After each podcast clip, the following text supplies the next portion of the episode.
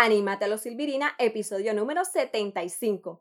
Una misma situación, pero más de una manera de verlo. A eso le llamamos perspectiva. ¿Cuál punto de vista escogerías o asumirías tú? Hoy conversaré contigo sobre por qué es tan importante el cristal desde el que miras.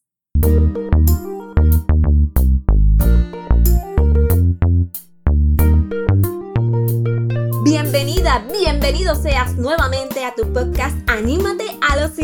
Y si eres nueva o nuevo por aquí, te invito a que te quedes estos minutos y compartas conmigo. Siempre estaré para ti a través de tu plataforma favorita, ya sea en Apple Podcast, Spotify, Stitcher, YouTube y en Google Podcast. Y por supuesto, si te agrada lo que escuchas, sígueme, suscríbete para que te añadas a esta comunidad en la que tenemos como misión el animarnos. ¿A qué? Pues amarnos más, valorarnos más y por consiguiente a elevar esa motivación cada día más. Y claro está, tú y yo de la mano para lograrlo juntos.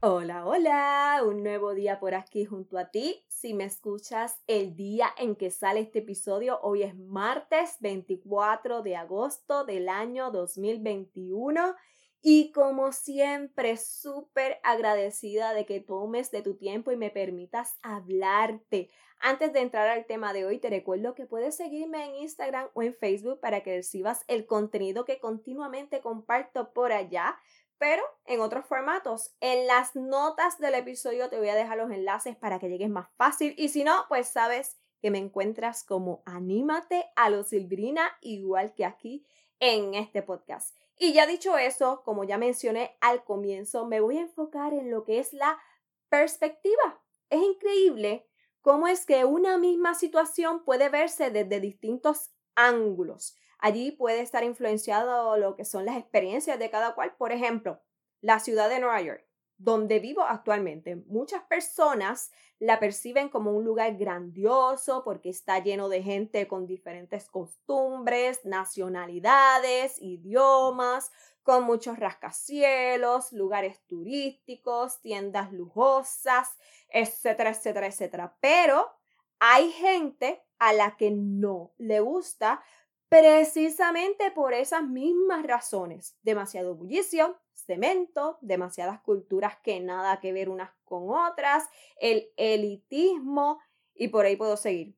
O si nos vamos con temas más afines con el desarrollo personal, que es de lo que te comunico por aquí comúnmente, pues de manera específica referente a la autoestima, pues hay personas a las que les molesta su cabello rizado y se pasan cremas, tratamientos, mientras que habrá otras a las que les encanta su cabello rizado, incluso Habrá quien no lo tiene así y sí le fascinaría tenerlo de esa manera. Sin embargo, hoy me voy a inclinar más a lo que es tu perspectiva ante las situaciones que te ocurren, porque lo increíble es que en cada uno de nosotros está cuál de los ángulos es el que vamos a adoptar. ¿A qué me refiero? A que la manera en que tú escoges interpretar lo que te sucede es lo que genera sentimientos más o menos positivos. Y no solo eso, sino que te van a llevar a tomar unas acciones u otras. Es por esto que es tan necesario que estés consciente sobre cuál postura tomar ante lo que te pasa. De ahí dependerá cómo te vas a seguir sintiendo y hacia qué rumbo vas a ir. Si a uno de crecimiento o a uno de estancamiento.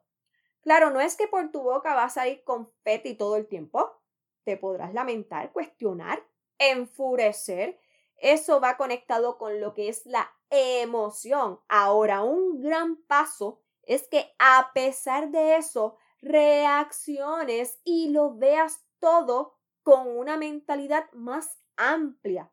Ya allí cae el sentimiento como tal. Me parece que hace un tiempo ya te había hablado de la diferencia entre emoción y sentimiento, pero Hoy no te voy a mezclar peras con manzana, así que abajo te dejaré el episodio en el que te hablé sobre eso, ¿verdad? Por si acaso te interesa.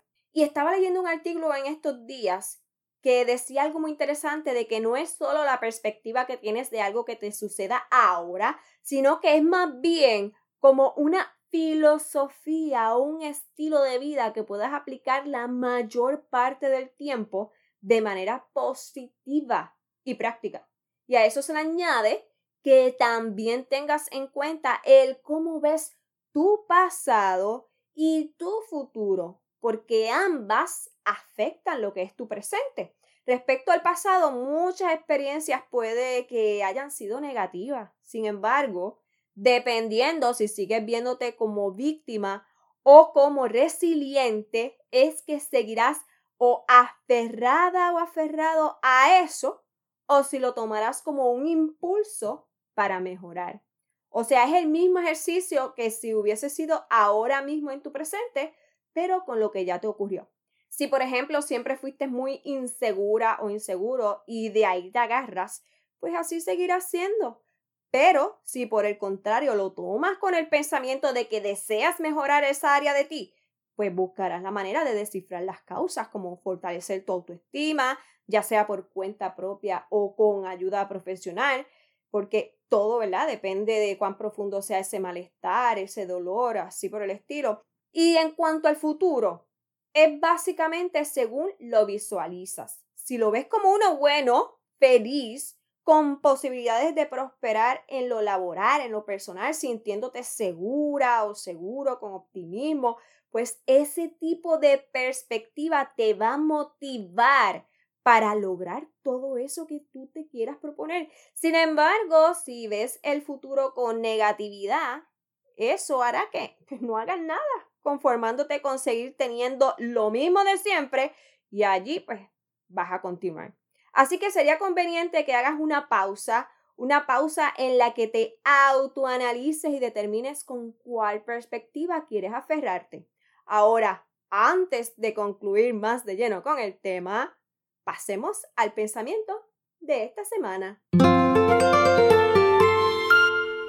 Es de Albert Camus y él dijo, el otoño se convierte en primavera cuando cada hoja es una flor.